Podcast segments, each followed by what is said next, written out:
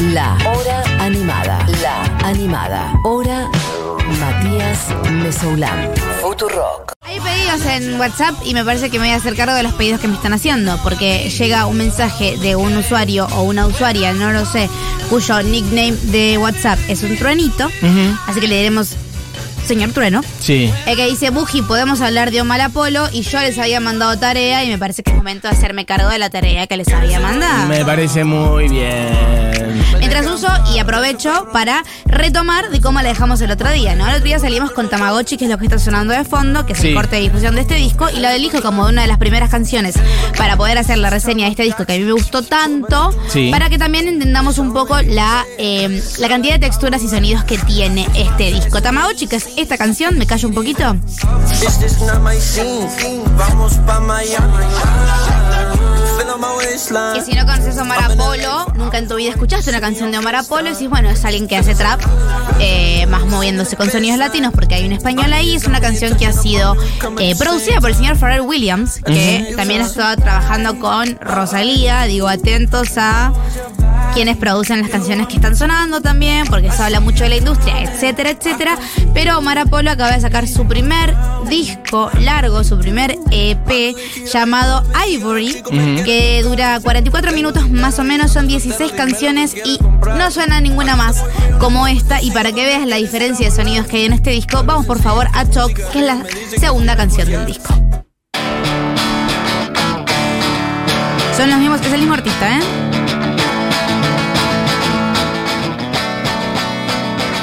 Ok, totalmente distinto. Totalmente distinto.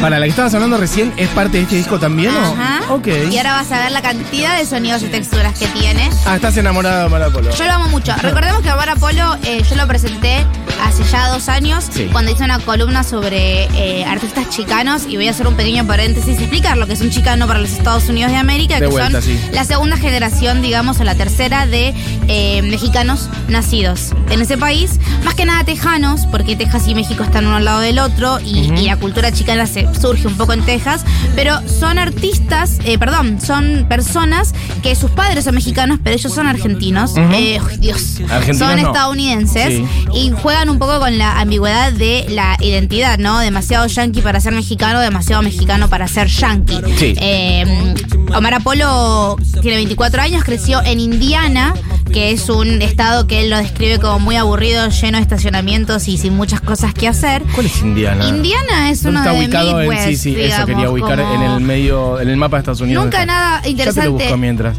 Nunca nada in- interesante pasado en Indiana, excepto Bien, el nacimiento perfecto. de Omar Apolo por ahí.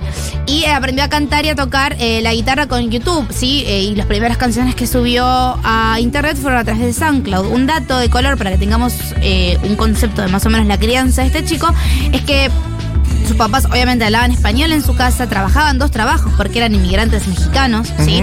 Aparentemente los padres se, se, se conocieron y a las tres semanas se casaron y se fueron a vivir a Estados Unidos. El padre ya vivía en Estados Unidos, como que la fue a buscar a la madre casarse y poder llegar al país, en el que terminaron pasando toda su vida.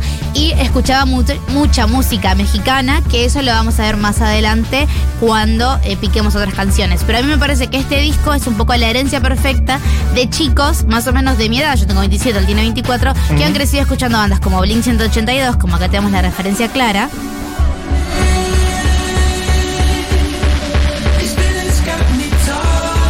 Pero que también son los eh, adoptados, digamos, de una generación de artistas como fue eh, la primera etapa de Frank Ocean y de Tyler the Creator. Poneme por favor Killing Me.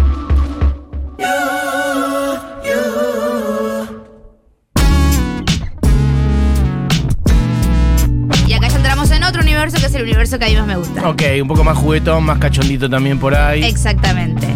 Eh, Omar Apolo lo describen como un cantante de R&B. Para mí, sí, pero digo, catalogar solamente en una sola cosa, ahora quiero que escuchemos más canciones y, y voy a ir llegando a eso, es un poco limitarlo, porque él va saltando un poco de, de entre géneros y de entre influencias y también un poco jugando y como están haciendo todos los artistas sub-25 en este momento, que no es que se enfocan en un solo género, como por ahí pasaba con generaciones anteriores, sino que se van mimetizando según las, las cosas que, que utilizan como influencias. Para él, sus influencias más grandes, para que te des una idea, son Prince por un lado, pero por otro Juan Gabriel, también conocido como el Divo de Juárez, que es uno de los músicos mexicanos más reconocidos y más conocidos dentro de ese país. Claro, ahí hay un cruce de estilos, pero también un cruce de, mm, bueno, tradiciones de distintos países. O sea, que tengas una coctelera metiendo un poquito de Prince y un poquito de una figura como Juan Gabriel es hermoso. Y por eso también habla de cómo eh, sus canciones tienen esta impronta tan grande de la música mexicana sufrida, romántica. Sí, melodramática. Que tal vez él la traduce al inglés y,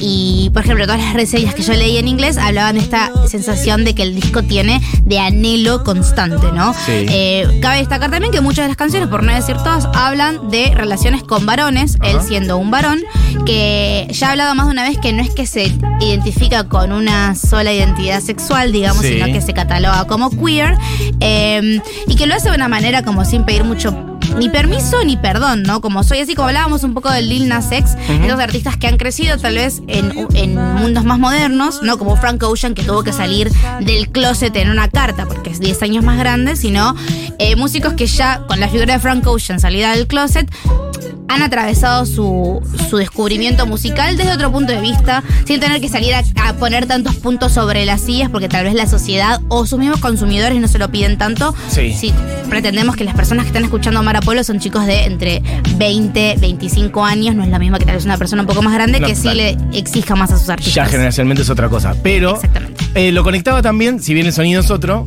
Eh, bueno, arrancamos escuchando los Smiths. Exacto. Hay mucho de todo esto que decís. Muchísimo. Como de melodrama, de intensidad en las letras, de mucha referencia a la sexualidad, a los encuentros, bueno, con varones sobre todo, pero bueno, este.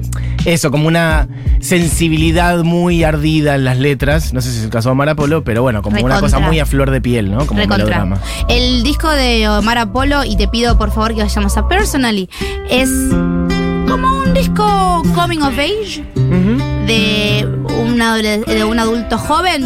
Para, ¿cómo traducirías Coming of Age? como un disco de, de venir en edad, ponerle como de Sí. crecimiento, como de maduración, De- como una historia de alguien que se está convirtiendo en de adulto. crecimiento, claro, como de, de pasar de una etapa a la otra. Exactamente, pero es un coming of age romántico, es más de, de, pasar de una etapa a la otra dentro de todos los, los diferentes estados que puede haber dentro de una persona que dejó de estar involucrada románticamente con uno o más, Ok. ¿no? Por Hay cierto, de se- amor y de desamor. Ok. Es como un camino recorrido de eh, entender, ¿no? Esta sensación que me está pasando de te extraño pero tampoco te quiero ver. Eh, uno de tus temas favoritos, por Pero cierto. por eso a mi Omar Apolo Los me temas encanta de tanto. desamor, el tema de haber del corazones rotos.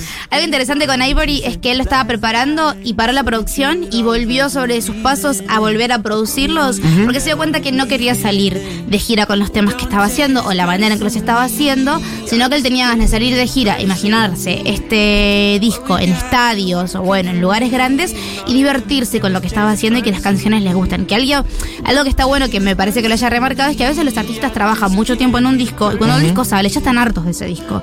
Y tienen que salir y tienen que girarlos y siguen estando hartos. Él se tomó el trabajo de decir, quiero que este, este disco sea disfrutable para mí y sea disfrutable para ustedes, así que vamos a volver a hacerlo. Por eso tardó también más en hacerlo. Y mientras suena Personally de fondo, que para mí también sigue con estas influencias bien a lo Frank Ocean, al RB nostálgico, anhelado, como dicen en inglés.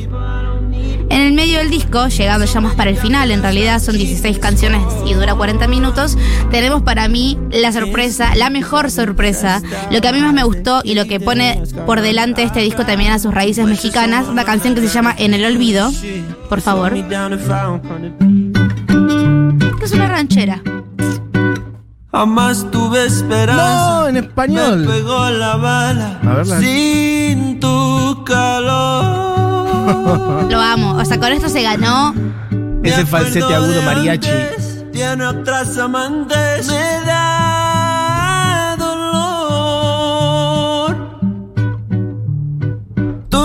sabes tanto que yo haría tocarte las manitas debajo del cielo. ¿Esta es la canción que cierra el disco? No, no, no, no. Es, es, eh, Porque era una linda coda de también. abajo para arriba, la cuarta.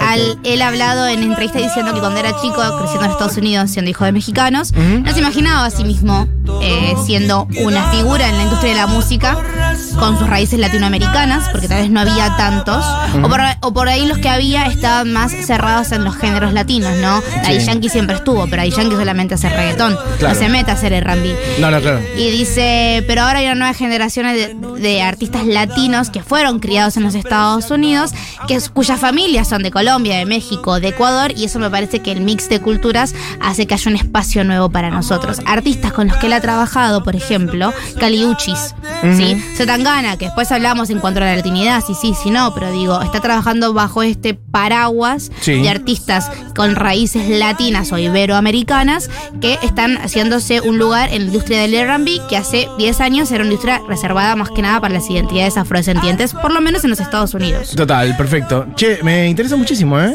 Eh, bárbaro. es el primer Disco larga largo, duración, exacto. digamos, del. Venía de tener dos EPs. Exacto. Y este es el primer trabajo, eh, eso, largo. Exactamente. Eh, también tiene colaboraciones con Daniel Caesar, que es una de las colaboraciones que, que nos quedó fuera de la columna el otro día, pero si conocen a Daniel Caesar va a ser una canción mucho más R&B, mucho más tranquila. Es un disco muy lindo para escuchar un sábado al mediodía de otoño, cuando está saliendo el solcito. Bien específico. Bueno, básicamente estamos en otoño, así que este sábado ya se puede hacer ese plan. Pensado para la hora animada porque todo el contenido musical del mundo gira alrededor nuestro. De-. No sé si se dieron cuenta. Eh, claramente es un disco que va a sonar mucho.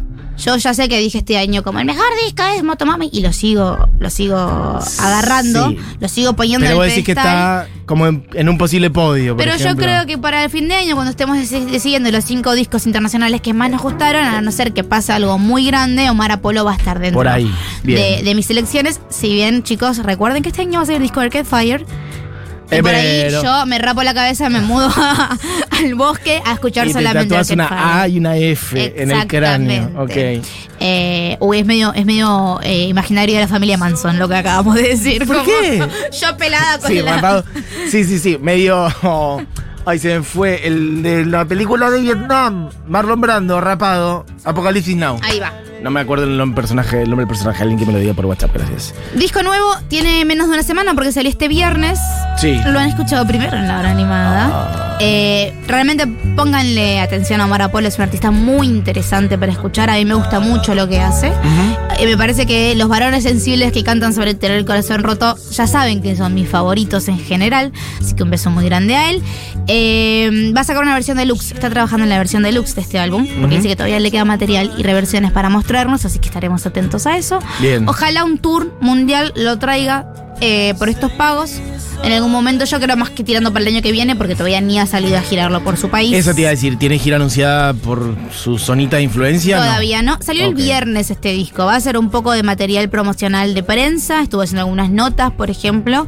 Eh, y supongo que más para, el- para cuando empiece el verano en los Estados Unidos va a salir de gira, que es normalmente cuando las bandas empiezan a moverse. Con mucha suerte, si tenemos, tal vez para el año que viene podríamos llegar a recibirlo acá. Yo estoy tirando el deseo en el aire, no es que tenga información Total. absolutamente nada. Ahí estoy leyendo esto que vos decís que él es muy fan de Prince y me gusta que dice que a él le gustaba mucho cantar en falsete y que escuchando a Prince eh, se sintió validado. Dijo, Exactamente. si Prince puede hacer eso y hacer estas canciones increíbles cantando así en falsete, bueno, esto es lo que yo quiero hacer también. Quiero cantar así, así que me parece hermoso. Si tus influencias son rancheras y Prince, Y yo ya estoy adentro. No puede fallar. Estás de- bien encaminado. Y hago una- un llamado a la comunidad de artistas. Sí. Ya hemos reivindicado el flamenco, Sí. ya hemos reivindicado otros sonidos latinos. Reivindiquemos un poquito más la balada. Eh, Perdón, eh, la ranchera. Ok. Reivindiquemos un poquito más los boleritos. Bueno. Ya que estamos alguien acá en Argentina, te agarra el guante y reivindicar un poco más el tango y traerlo a las Sí. nuevas generaciones. Esto yo ya lo vengo diciendo, querida, escúchame. Ya le dijimos a, por ejemplo, a Goyito de Gano que se haga un buen disco de samba y demás. Bueno, lo decía, es cierto también. Pero siento que necesitamos más exponentes. Hace falta más eso. Como Total, Rosalía se hizo cargo del flamenco en España, ¿no? Es que Como una persona pasando- que diga, voy a agarrar el tango y lo voy a hacer mío. Es que lo que está pasando son, a nivel global, es que los localismos se están cruzando con géneros globales, pero siempre con los, los géneros, como sabiendo darle una vuelta de tuerca a los sonidos locales. Y me parece que eso falta un poco más acá. Acá estamos todo el tiempo mirando afuera, lo cual está súper bien, pero bueno, también miran un poco más acá adentro, que hay una música 100%. increíble acá y un montón de géneros folclores. tradicionales muy poderosos, muy expresivos, que si alguien agarra y hace un buen disco conceptual mezclando sonidos folclóricos o tangueros u otros de por acá, bueno, puede ser un escándalo. Lo estamos esperando, lo celebraremos y me subo un poco el comentario que llega por WhatsApp de Guaira, que no sé si me está festejando o me está apurando, pero dice, dale buji, así que para cerrar la columna de Omar Apolo, un tema para que escuchen enterito, se llama No Good Reason. Que volvemos un poco más a algo un poco más bailable, si se Bien. quiere, y no tan melancólico.